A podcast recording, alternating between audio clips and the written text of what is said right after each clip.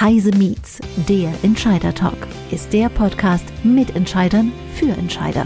Wir besprechen kritische, aktuelle und zukunftsgerichtete Themen aus der Perspektive eines Entscheiders. Gisela Strenat begrüßt Persönlichkeiten aus Wirtschaft, Wissenschaft und Politik. Immer aktuell und nah am Geschehen. Ihr Gast heute ist Annalena Hosenfeld, Geschäftsführerin der DFA Digital für alle GmbH. Gisela Stronat spricht mit ihr über das Thema digitale Teilhabe. Wo ist Handlungsbedarf? Liebe Zuhörerinnen und Zuhörer, wir leben ja seit Jahrzehnten in einer Welt, die sowohl im beruflichen wie auch im privaten Umfeld immer digitaler wird. Wir zahlen mit der Smartwatch, kaufen online ein, haben Assistenzsysteme im Haushalt und im beruflichen Leben ist die Digitalisierung schon lange nicht mehr wegzudenken. Computer erleichtern uns das Arbeiten. Virtuelle Konferenzen sind seit der Corona-Pandemie alltäglich geworden und der Dienst des öffentlichen Dienstes und der öffentlichen Verwaltung wird auch immer digitaler für alle Bürger.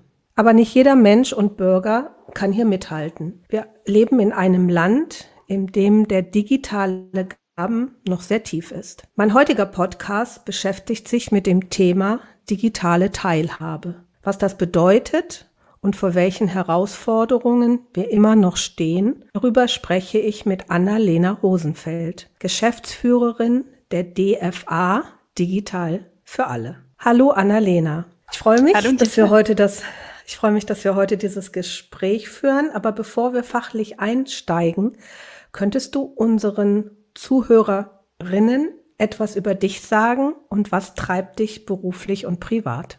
Ja, vielen Dank für die Einladung. Ich freue mich sehr, heute hier zu sein. Was treibt mich? Äh, du hast es gerade schon erwähnt. Ich leite die Initiative Digital für alle. Das ist ein ganz breites gesellschaftliches Bündnis. Wer genau damit dabei ist, da gehe ich gerne später auch nochmal drauf ein. Und mein wichtigstes Anliegen, für das wir uns auch mit der Initiative einsetzen, ist es, alle Menschen beim digitalen Wandel mit einzubeziehen. Das ist nämlich leider noch keine Selbstverständlichkeit. Die Mehrheit der Bevölkerung sieht unser Land momentan als digital gespalten. Wir machen dazu jährlich auch eine repräsentative Umfrage und zuletzt waren es 58 Prozent, die so eine digitale Spaltung wahrnehmen. Also dass es digital abseits Stehende gibt, die an der digitalen Welt nicht teilhaben können. Und da ist es wichtig, dass wir allen Menschen Zugang zu digitalen Technologien und zu ihren Chancen ermöglichen und das ganz unabhängig von Alter, von Geschlecht, von Einkommen, von Bildung, von Behinderung, von Herkunft, von Wohnort. Und genau dafür setze ich mich ein. Okay, damit hast du ja auch schon fast meine zweite Frage beantwortet, ähm, äh, nämlich ich glaube nicht, dass alle äh, Zuhörerinnen den Begriff digitale Teilhabe einordnen können. Aber du hast eben schon in, in deiner Vorstellung gesagt, du setzt dich dafür ein, alle am digitalen Leben teilnehmen können. Ist das auch unter digitaler Teilhabe gemeint? Ja, digitale Teilhabe, das ist erstmal ein sehr breiter Begriff. Für uns als Initiative bedeutet digitale Teilhabe, dass sich wirklich jede und jeder souverän und sicher, selbstbestimmt und selbstbewusst in der digitalen Welt bewegen kann. Da geht es also um Partizipationsmöglichkeiten an der digitalen Welt. Und dafür spielen Infrastrukturen eine Rolle. Also habe ich das technische Gerät überhaupt, aber insbesondere auch äh, digitale Kompetenzen. Also inwiefern ich dann auch in der Lage bin, digitale Geräte und Anwendungen zu nutzen, zu bedienen oder ob ich zum Beispiel auch Falschinformationen im Netz erkennen kann. Da wollen wir in unserem Gespräch ja gleich nochmal drauf eingehen. Was heißt das wirklich in der Praxis und äh, wo, wo stehen wir da heute und was tun wir da? In meinen Einführungsworten vorhin habe ich vom digitalen Graben gesprochen. Das ist das, was man immer wieder liest, wenn man das Thema digitale Teilhabe ähm, recherchiert. Digitaler Graben hört sich so ja erstmal sehr negativ an. Welche Gruppen meinst du sind im Moment von diesem digitalen Graben betroffen? Wer steckt da im Graben? Ja, das äh, sind tatsächlich ganz unterschiedliche Gruppen. Wenn man da mal ein bisschen auf, auf Studien schaut, dann sieht man, dass das da immer wieder einen Zusammenhang zum einen mit dem Alter gibt. Also es sind ältere Menschen, ähm, die im digitalen Abseits ähm, stehen Es gibt auch einen Zusammenhang mit dem Einkommen, Geringverdiener, die davon betroffen sind, ähm, weil sie sich zum Beispiel auch die Infrastruktur, quasi die Geräte nicht leisten können. Ähm, das Bildungsniveau spielt eine Rolle. Ähm, da sind formal weniger Gebildete betroffen, aber auch im Arbeitsleben, wenn wir mal schauen, diejenigen, die in Bürojobs arbeiten, wo sie eben mit digitalen Technologien zu tun haben, aufgrund ja, der Jobbeschreibung die sind weniger betroffen als diejenigen, die das in ihrem Arbeitsumfeld ähm, nicht haben, die da mit Digitalisierung nicht in Berührung kommen. Das heißt, diese ganzen Faktoren beeinflussen die digitale Teilhabe und ähm, sind darin wichtige Faktoren. Von wie vielen Menschen sprechen wir da? Sind das Hunderttausende? Sind das Millionen? Ja, da lohnt sich ein Blick einmal auf den Anteil der Offliner, also die Menschen, die wirklich auch noch gar nicht im Netz unterwegs sind. Und da hat das Statistische Bundesamt für 2021, also für das letzte Jahr, Zahlen erhoben. Und da waren das in Deutschland rund sechs Prozent der Menschen, die Offliner sind und das, in äh, das Internet also nicht nutzen.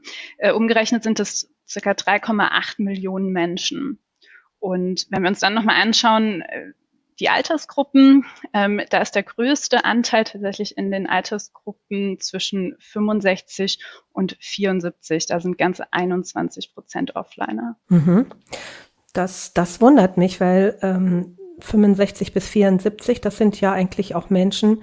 Wir reden jetzt von, äh, sagen wir mal, nicht unbedingt Digitalisierung, aber vom Arbeiten mit dem Computer ja bestimmt schon seit 30, Jahren im privaten Bereich.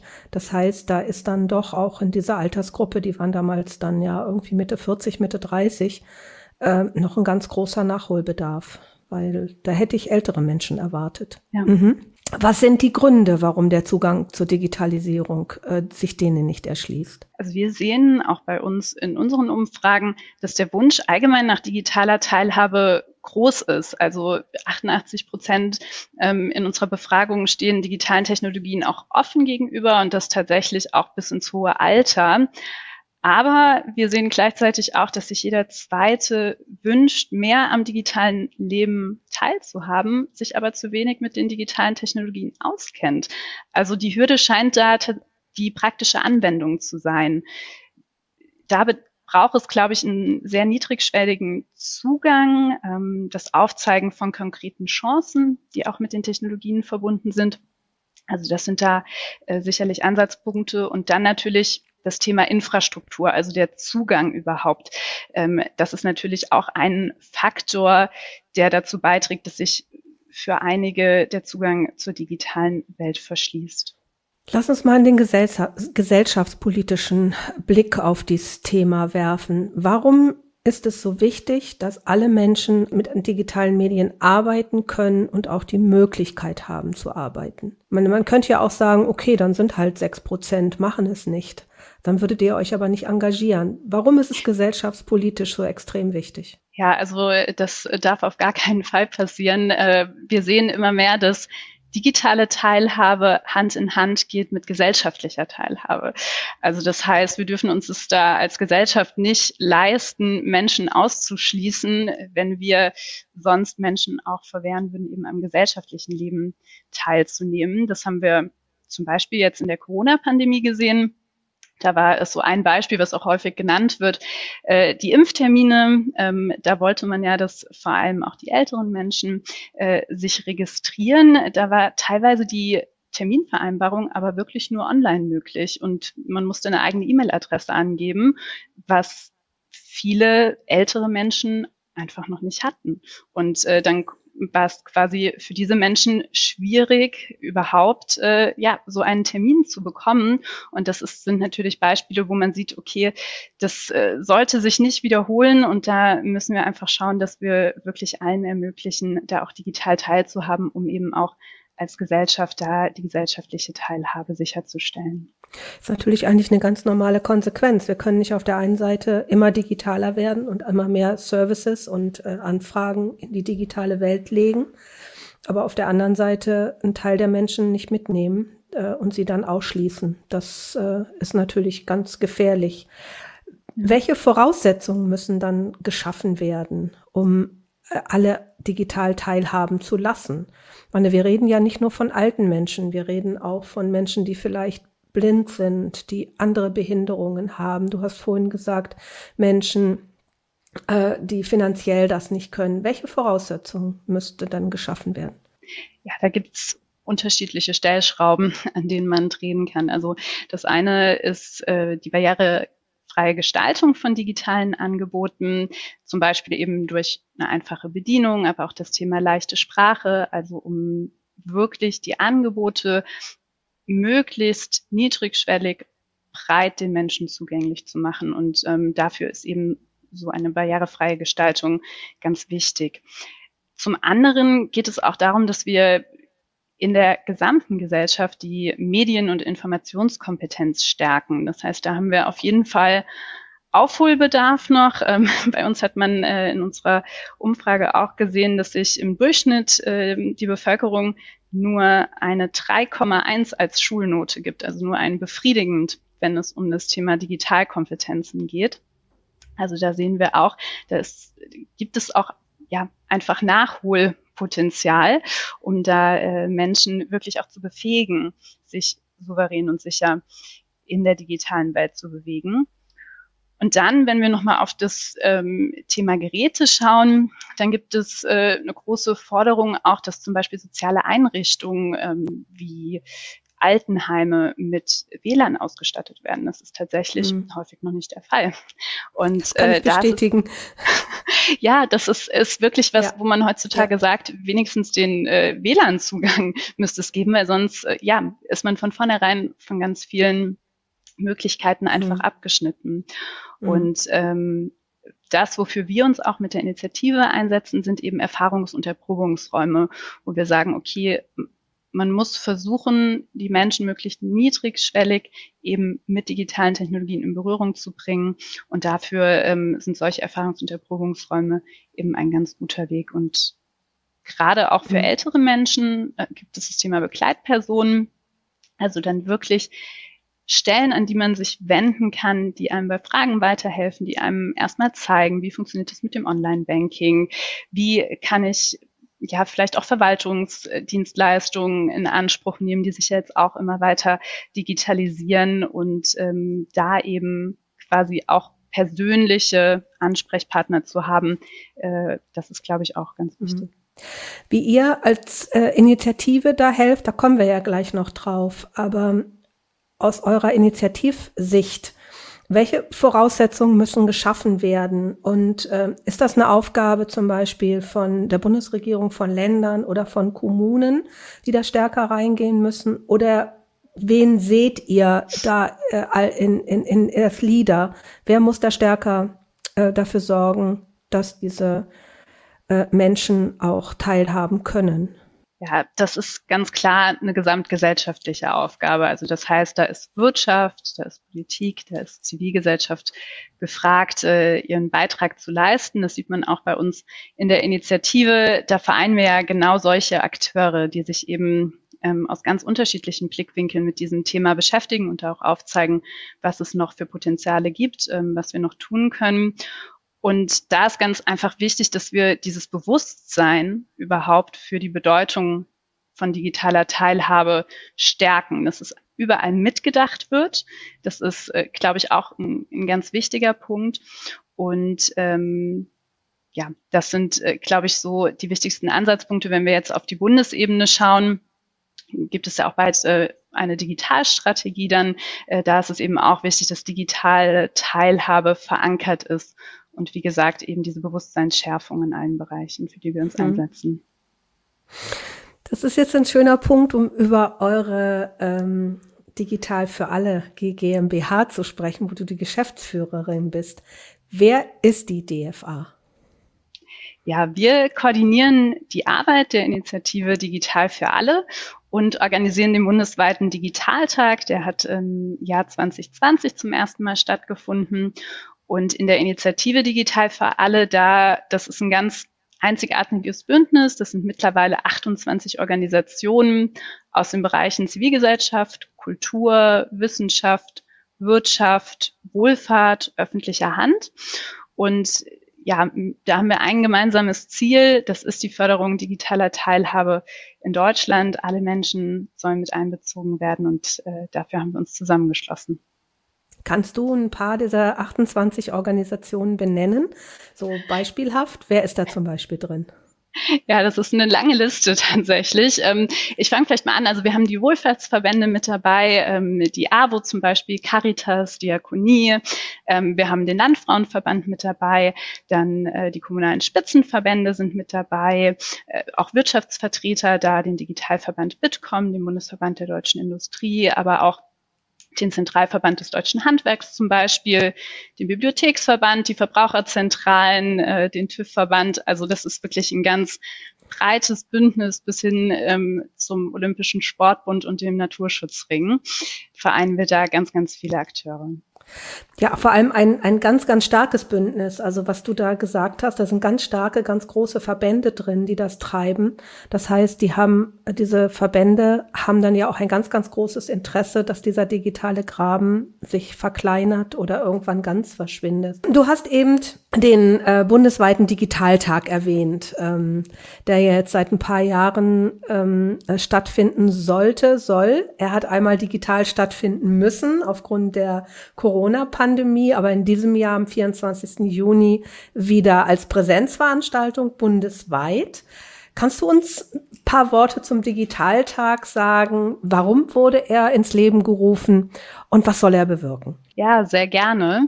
Der Digitaltag, das ist ein Aktionstag, an dem wir in ganz Deutschland an einem Tag Menschen rund um digitale Themen zusammenbringen möchten.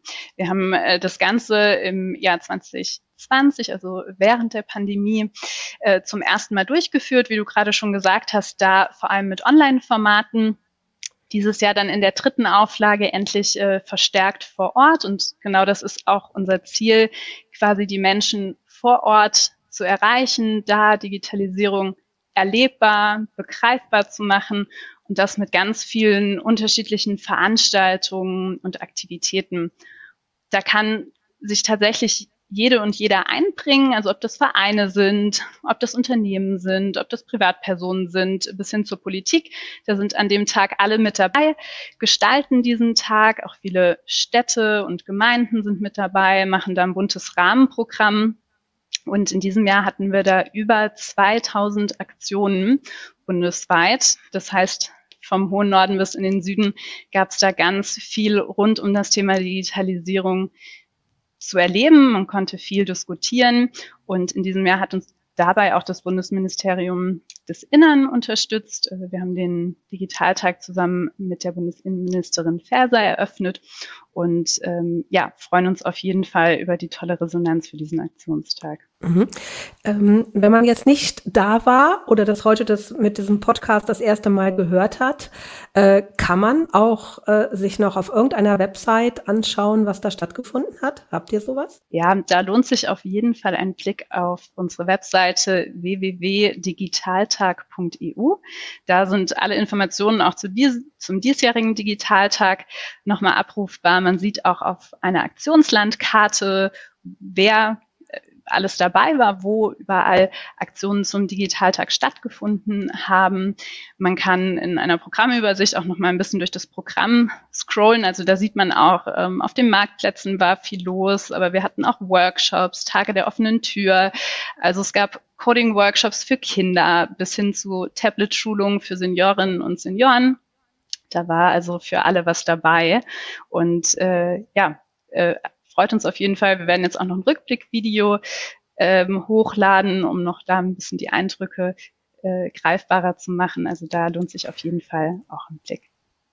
Welche Wirkung erhofft ihr euch als Organisation von diesem Digitaltag? Mit dem Digitaltag versuchen wir vor allem Öffentlichkeit ähm, für das Thema herzustellen, aber auch zu zeigen, welche Angebote es bereits gibt. Ähm, da sind so viele Akteurinnen und Akteure aktiv an diesem Tag, weil es schon ganz viele Projekte, Initiativen gibt, die sich eben für die digitale Teilhabe einsetzen in ganz unterschiedlichen Bereichen und denen Sichtbarkeit ähm, zu verschaffen. Das ist ein Ziel. Aber wir versuchen natürlich auch die Menschen zu erreichen, die wir mit Online-Angeboten nicht erreichen. Also gerade die Menschen, von denen wir eingangs auch gesprochen haben, die vielleicht im digitalen Abseits stehen, die eben an digitale Technologien, an das ganze Thema heranzuführen. Und das geht unserer Meinung nach am besten, wenn man sie in ihrer eigenen Lebenswirklichkeit, also dort vor Ort abholt, wo sie leben, wo sie arbeiten. Und da ist der Digitaltag ein tolles Angebot, weil er eben ganz niedrigschwellig in der Fläche vor Ort diese Themen bespielt. Mhm. Es gibt ja bei euch auch übers ganze Jahr hin Projekte, also Organisationen, die nicht nur auf dem Punkt für den Digitaltag etwas tun, sondern die das Thema auch übers ganze Jahr bespielen. Und im Zusammenhang mit dem Digitaltag habt ihr einen Wettbewerb, Preis, Preis für digitales Miteinander, schweres Wort. Äh, diese Preisverleihung hat auch am, an dem Tag stattgefunden, am 24. Juni. Hast du vielleicht so zwei, drei Beispiele äh, der Preisträger? Wer hat da einen Preis bekommen? Wer, wer ist da wirklich sehr aktiv in diesem Umfeld? Ja, du hast es gerade gesagt, äh, wir ehren jährlich zum Digitaltag Projekte, die digitale Teilhabe in unserer Gesellschaft stärken oder die eben digitale Technologien auf innovative Weise für das Gemeinwohl einsetzen. Wir haben da zwei Kategorien, digitale Teilhabe und digitales Engagement. Die sind jeweils mit 10.000 Euro Preisgeld dotiert, äh, um dann eben auch eine Ausweitung des Engagements zu ermöglichen. Und wenn ich da zwei Beispiele geben soll, dann würde ich die Preisträger von diesem Jahr ganz gerne vorstellen, weil das wirklich auch zwei sehr unterschiedliche Projekte sind. Zum einen im Bereich digitale Teilhabe hat in diesem Jahr ein Projekt gewonnen, das nennt sich Digitales Zuhause. Das wird durchgeführt vom Neue Chance e.V. in Berlin. Und dieses Projekt eröffnet wohnungslosen Menschen ganz neue Wege zur digitalen Teilhabe. Und da im Fokus dieses Projekts äh, ist zum einen die Versorgung von Wohnungslosen mit digitalen Endgeräten. Da haben wir vorhin ja auch schon mal drüber gesprochen. Das Wichtige für den Zugang zur digitalen Welt sind häufig erstmal die Geräte, aber dann gibt es dort auch Schulungen durch erfahrene Fachkräfte in der Sozialarbeit, die eben dann in den Einrichtungen der Wohnungslosenhilfe den Menschen auch erklären, wie sie mit den Technologien umgehen. Und das äh, war für uns oder für die Jury, die auch sehr hochkarätig besetzt wird, in diesem Jahr ein auszeichnungswürdiges Projekt, weil es eben auch nochmal den Fokus auf eine Gruppe liegt, die sonst in der Diskussion noch nicht so ähm, präsent ist. Äh, wohnungslose Menschen eben als eine äh, wichtige Gruppe, die nicht aus dem Fokus oder aus den Augen verloren werden sollte. Und dann äh, gibt es noch ein zweites Projekt in der zweiten Kategorie. Da geht es um digitales Engagement. Da hat in diesem Jahr die Senf-App gewonnen. Das ist ein äh, Team aus Köln, die eine digitale Plattform geschaffen haben für Bürgerinnenbeteiligung. Also da gibt es eine, eine Web-App, eine Karte, ähm, wo man nachhaltige Stadtentwicklung quasi selbst mitgestalten kann. Wo sollten Radwege ausgebaut werden? Wo kann unsere Stadt inklusiver gestaltet werden? Das sind alles Fragen. Wenn man da Ideen hat, kann man das auf dieser Karte äh, verzeichnen. Und die Senf-App gibt es dann quasi in den ganz offiziellen Prozess mit ein. Und das ist ein schönes Beispiel, wie man ganz niedrigschwellig Partizipation ermöglichen kann, eben mithilfe von digitalen Technologien. Und deshalb ist dieses Projekt ähm, als zweites Projekt ausgezeichnet worden. Spannend. Ich würde jetzt gerne in unserem Gespräch noch ein bisschen konkreter werden. Wir haben am Anfang gesagt, ähm, viele Menschen sind in diesem digitalen Graben, weil ihnen Medienkompetenz fehlt, weil sie nie an dieses Thema Digitalisierung, ähm, IT, Computer oder wie wir es auch immer nennen wollen, herangeführt wurden. Wie kann dieses heute an diese Menschen vermittelt werden? Oder anders gefragt, gibt es Menschen, die sich da engagieren um anderen diese Medienkompetenz näher zu bringen? Ja, da sind ganz viele unterschiedliche Akteurinnen und Akteure bereits aktiv. Also wir haben zum einen natürlich die klassischen Bildungsakteure, die Schulen, die Hochschulen, die natürlich diese Kompetenzen schon vermitteln sollen. Wir haben ehrenamtliche Strukturen, also auch Vereine. Als Beispiel kann man da zum Beispiel die Hacker School nennen. Das ist ein Verein, der Kindern, Jugendlichen erste Schritte im Programmieren beibringt. Das sind also solche häufig auch ehrenamtlichen Strukturen, die sich ähm, um den Aufbau digitaler Kompetenzen kümmern. Wir haben bei uns im Partnernetzwerk auch zum Beispiel die Volkshochschulen mit dabei oder auch die Bibliotheken. Und das sind auch wichtige Akteure in der Vermittlung von Kompetenzen, Volkshochschulen, weil sie eben gerade auch mit Blick auf das Thema lebenslanges Lernen ein wichtiger Ansprechpartner sind. Bibliotheken sind sogenannte dritte Orte, also Orte außerhalb ähm, der Familie, des eigenen Umfelds, wo man hingehen kann und eben auch Schulungen in Anspruch nehmen kann zum Beispiel. Da gibt es heute also auch schon ganz vielfältige Angebote, auch viele Angebote, die am Digitaltag dann nochmal gezeigt werden. Und wir haben aber auch in den Städten und Kommunen Einrichtungen wie zum Beispiel Makerspaces. Das sind äh, Orte, an denen man wirklich mal ausprobieren kann, tüfteln kann, wenn es um digitale Technologien geht. Also da gibt es schon ein ganz breites Angebot. Wichtig ist, dass es ein lebenslanger Lernprozess ist, wenn wir über digitale Kompetenzen, über Medienkompetenzen sprechen. Das heißt, entlang der gesamten Bildungskette muss es da immer wieder Möglichkeiten geben, Medienkompetenzen zu erlernen und die dann auch zu stärken. Und äh, ja, das ist ein, ein wichtiger Punkt, mhm. da eben wirklich mhm. darauf zu achten, dass es äh, das auch gibt und ähm, wahrgenommen wird. Aber was ich jetzt aus deinen Äußerungen äh, mitgenommen habe, ist, dass man auch Menschen, die vielleicht noch nie mitgenommen wurden, an gewissen Stellen auch ganz neu in dieses Thema reinbringen kann. Du hast vorhin in deinen Einführungsworten gesagt, dass ähm, auch ähm, Familien, die vielleicht finanziell nicht in der Lage sind, sich ein, ein eigenes äh, WLAN zu Hause anzuschaffen oder einen Rechner anzuschaffen, auch in diesem digitalen Graben drin sitzen? Gibt es eigentlich auch Unterstützungshilfen ähm, finanzieller Art oder gibt es Organisationen, Programme, die diesen, diese Menschen äh, unterstützen, damit sie auch am digitalen Leben teilnehmen können? Ja, auf jeden Fall. Also da gibt es viele Initiativen, die zum Beispiel Geräte auf arbeiten ähm, und dann Bedürftigen zur Verfügung stellen. Äh, wir haben die Wohlfahrtsorganisationen ja auch bei uns im Partnernetzwerk der Initiative, die bieten bei diesem Thema Hilfestellung an, aber man muss natürlich auch sagen, da basiert sehr viel auch auf Ehrenamt. Also das sind häufig ähm, auch ehrenamtliche Initiativen, die sich diesem Thema verschreiben, die über Spenden dann versuchen, eben die entsprechenden Geräte zu akquirieren und dann weiter zu verteilen. Hm. Zum Abschluss unseres Gespräches würde ich jetzt nochmal ganz praktisch werden. Heise Meets richtet sich ja an äh, Entscheider und an digital interessierte Menschen. Welchen Rat oder welchen Aufruf würdest du jetzt an diese Gruppe Menschen richten aus eurer Sicht als DFA? Ja, mein Aufruf wäre, schaut bei euch vor Ort, mit wem ihr zusammenarbeiten könnt, wen ihr unterstützen könnt. Äh, wie ich äh, im Laufe unseres Gesprächs ja schon gesagt habe, gibt es ganz viele Projekte, Initiativen, die sich für das Thema digitale Teilhabe vor Ort stark machen, mit denen man zusammenarbeiten kann, die man unterstützen kann. Und äh, da wäre auf jeden Fall mein Aufruf, da Ausschau zu halten und Kooperationen zu starten.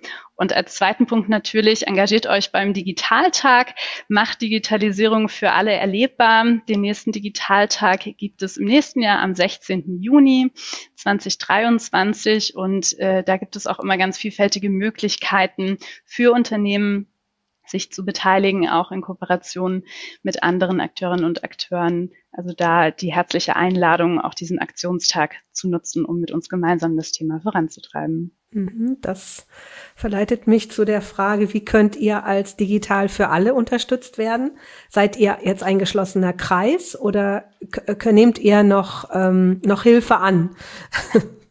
Hilfe nehmen wir sehr, sehr gerne immer an. Ähm, da es uns vor allem freuen wir uns vor allem über Unterstützung, das Thema in die Breite zu tragen, also zu den Menschen vor Ort, weil da müssen wir ansetzen, da müssen wir die Menschen beim digitalen Wandel mit einbeziehen. Und ähm, ja, auch rund um das Thema gibt es im Rahmen der Initiative immer mal wieder ähm, Netzwerkveranstaltungen, äh, Diskussionsveranstaltungen. Und ähm, da freuen wir uns natürlich auch immer über thematischen Input, Hinweise auf Themen, die äh, wir gemeinsam noch bespielen können. Also ein ganz, ganz breites Feld, ein ganz, ganz wichtiges Feld. weil äh, wenn 3, über drei Millionen Menschen äh, noch nicht an der digitalen Teilhabe teilnehmen können, dann glaube ich, ist eure Arbeit extrem wichtig, weil, wie wir am Anfang gesagt wird, unsere Welt wird immer digitaler, sowohl privat wie auch beruflich. Annalena, ich danke dir für den Einblick. Ähm, zum einen in eure Arbeit, zum anderen aber auch ähm, die Darstellung, was bedeutet digitaler Graben und digitale Teilhabe. Ja, bleibt mir zum Schluss eigentlich nur euch viel Erfolg für eure Arbeit zu wünschen und ähm, dass dieser Graben immer schmaler wird und irgendwann hoffe ich dann ganz verschwindet. Vielen Dank und viel Erfolg beim Digitaltag 2023 am 16. Juni. Vielen Dank, hat mich gefreut dabei zu sein. Dankeschön. Das war Heise Meets, der Entscheider-Talk. Beim nächsten Mal begrüßt Gisela Strenat Sascha Wolter, Principal Technology Evangelist, zum Thema Assistenzsysteme, Bots und digitale Zwillinge. Was haben sie gemeinsam? Wir freuen uns auf Sie.